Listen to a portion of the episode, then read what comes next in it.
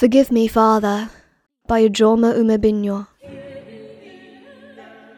Forgive me, Father, but sometimes my God is a woman sitting on the kitchen floor, her hands holding her legs, screaming for help without making a sound. Forgive me, Father, but sometimes my God is a woman, calling me on the phone, begging me to call her beautiful, because her lover forced ugliness into her soul.